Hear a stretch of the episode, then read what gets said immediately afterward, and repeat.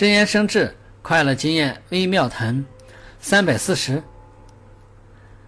乐道己散，何如乐道人散？这是一个非常奇妙的法则。生活中少不了赞美。当我们发现了别人的优点，由衷的产生欢喜，并及时诚心诚意的适当赞叹，能给别人带来身心的愉悦与向上的动力。善于用心的人，就是这样用自己的妙慧甘露，去滋润无数干枯萎靡的心苗。